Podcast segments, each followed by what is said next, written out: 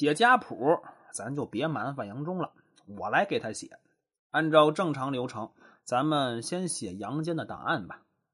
姓名：杨坚，性别：男，爱好：女。嗯，曾用名：普六如坚。这普六如啊是姓，来自鲜卑。杨坚是汉人，但他和他爹效力的政权却是鲜卑族人建立的。这个姓呢是次姓。是咱们之前提到的宇文泰赐给杨忠的这种光荣的事情，自然要父传子，子传孙了。当然，等到杨坚建立隋朝之后，这姓啊又改回来了，这是后话，您知道一下就好了。接着说档案啊，宗教信仰佛教，职业嗯，这太复杂了，暂时空着。当然，最后是皇帝啊，出生日期。五百四十一年七月二十一日，星座巨蟹，性格坚毅沉稳、敏感多疑，祖籍武川，现在位于内蒙古武川县。吹牛祖籍红农，大致位于现在的陕西华阴。哎，咋的？祖籍还能有俩啊？这个可以有，一个是实际祖籍，一个是装门面祖籍。这就是人的一个毛病啊，叫攀龙附凤。杨忠，包括当皇帝的杨坚，也都是好面的人。别人家世辉煌，我这家世落魄，那容易被人瞧不起啊。如果咱们用现代人的眼光看啊，会觉得这个人爱慕虚荣。但要是在当时的社会，站在杨坚的角度想，那确实可以理解。如果自己不是名门望族，那些人才真的看不上自己呀！看不上自己，怎能让他们为我效力呢？这种内部鄙视链，杨坚特别清楚，所以他一定要给自己找一个高枝。那他攀上谁了呢？就是弘农杨氏。这弘农杨氏可是真正的名门望族啊！这个家族可追溯的开创者叫杨喜，官拜赤泉侯。这个人获得这官职啊，那纯属天上掉馅饼。他本是个低级的武官，因为垓下之围追击一个重要人物，就是项羽。碰巧呢，项羽乌江自刎，尸体被五个人分走，这杨喜就是其中之一呀。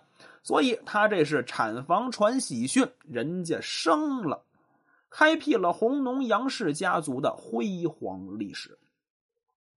东汉时期，杨氏家族出了一位名满天下的大儒，人称关西孔子的杨震，官拜太尉，位列三公。因为被奸佞小人陷害，遭到贬黜，朝廷不要您了，回家吧。杨震那是十分的愤怒，选择服毒自杀。杨震此举震动朝野，也让海内外儒学者打心眼里佩服啊，暗挑大指。所以，但凡姓杨的。都会说自己和杨震有点关系，那没有关系，八竿子打不着的亲戚，我也得打九竿子联系上。杨坚也是一样，他就告诉史官：“你就给我写，就给我写这个辉煌的祖宗。”弘农杨氏这只是装点门面的，最要命的也是最后决定杨坚命运的是武川人这个身份。武川是个镇。这个镇对隋唐历史产生了至关重要的影响。咱们可以看到啊，他现在的所在地是内蒙古武川县。一听内蒙古，您什么感觉？人烟稀少，风吹草低见牛羊。顺着这个思路，咱们再想，如果在隋唐时期，什么人会生活在那儿呢？没错，军人。武川镇并不是历史悠久的军镇，而是配合国家政治建造的一个城市。因为这个城市比较重要，所以咱们在这儿就多唠叨两句。这个城镇和北魏有关了。北魏最开始的都城是在平城，就是现在的山西大同一带。山西大同往北二百多公里，开车估计也就四个小时吧，就能到武川县。所以您看这个距离确实比较近。从武川镇再往北没有多远，就到了另一个势力的地盘了。这个势力就是柔然。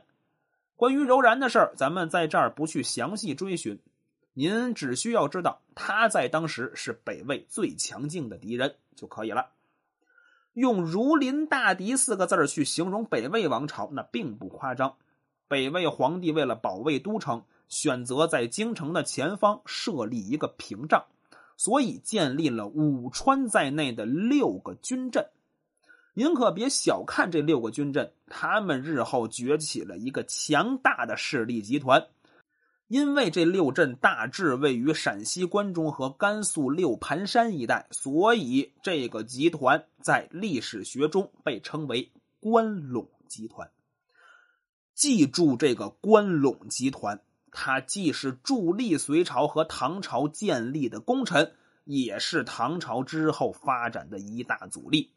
对于北魏，这个集团就是挖坑加填土的掘墓人。最开始去六镇的军人都是鲜卑族中的精锐，他们怀揣着保家卫国的崇高使命，踏上戍守边关的征途。在别人口中，他们是令人向往的英雄，但这种憧憬那只是昙花一现。公元四九三年，北魏王朝最有胆量的皇帝孝文帝拓跋宏。为了巩固统治，选择从平城迁到洛阳，这在北魏王朝乃至中国历史上都是一次壮举。迁都并不重要，重要的是伴随迁都进行的一系列改革。魏晋南北朝时期正是民族融合的高潮期呀，少数民族纷纷入主中原，与汉文化相融合。这也是推动中华文明发展的大事件，有利于民族凝聚力和向心力的发展。孝文帝啊，自然不会想到这么靠后的事儿了，这是咱们分析出来的。他只是觉得自己需要汉文化，自己的国家需要汉文化。百密自有一疏，他在忙于推动汉化改革、推动达成千秋功绩的时候。却忘了远在边境线上的六镇军民，这个疏忽埋下了北魏亡国的祸根。洛阳城内贵族纸醉金迷，他们早已忘记了苦苦守卫边疆的鲜卑将士，而且达官显贵已经不再以戍边将士为荣，相反，他们还少有提及昔日的荣耀已经成为。过眼云烟，是六镇不重要了吗？重要，只是守卫六镇的人，他们不觉得重要了。所以，更多的鲜卑子弟不愿意离开洛阳，远赴边疆。那边疆也得有人守啊。虽然北魏是实行世袭兵制的方式，老子当兵，儿子当兵，孙子也得当兵，但长此以往，势必人会越来越少。肯定需要补充新的兵源，那鲜卑子弟不去，谁去呢？三个字儿：抓壮丁。什么被抓的各族民众啊，犯罪的人民呀，等等，都会安排到六镇地区戍边。您想想，最开始的时候去六镇的是什么人呀？那都是人中龙凤，是人上人呐。这越发展越吵吵。人上人都和什么人为伍啊？人下人，但没办法，这是现实，您得接受。别看这两拨人可能在阶层上不同，但有两股气儿是相同的：一是对北魏王朝的怨气，这自不必多说；二是英武之气。武川在哪儿啊？边疆啊！面对少数民族，除了拳头，当时还能靠啥？天天同吃同喝同劳动，那自然就都是兄弟了。再加上有共同的目标，这些人逐渐融合成了有地方特色的组织，那就是咱们说的关陇集团。凡是关陇集团出来的人，就一个词儿：抱团尤其是再是那同一个军阵出来的人。不管你认不认识，只要报上身份，那就比亲兄弟还亲。所以杨忠能发迹起来，有一个很大的原因，就是自己武川人的身份。啊啊，对，忘了说个结尾啊。为什么说关陇贵族是北魏王朝的掘墓人呢？北魏分裂成东西二魏，东魏掌权人名叫高欢，是六镇中的怀朔镇人；西魏掌权人宇文泰，武川人。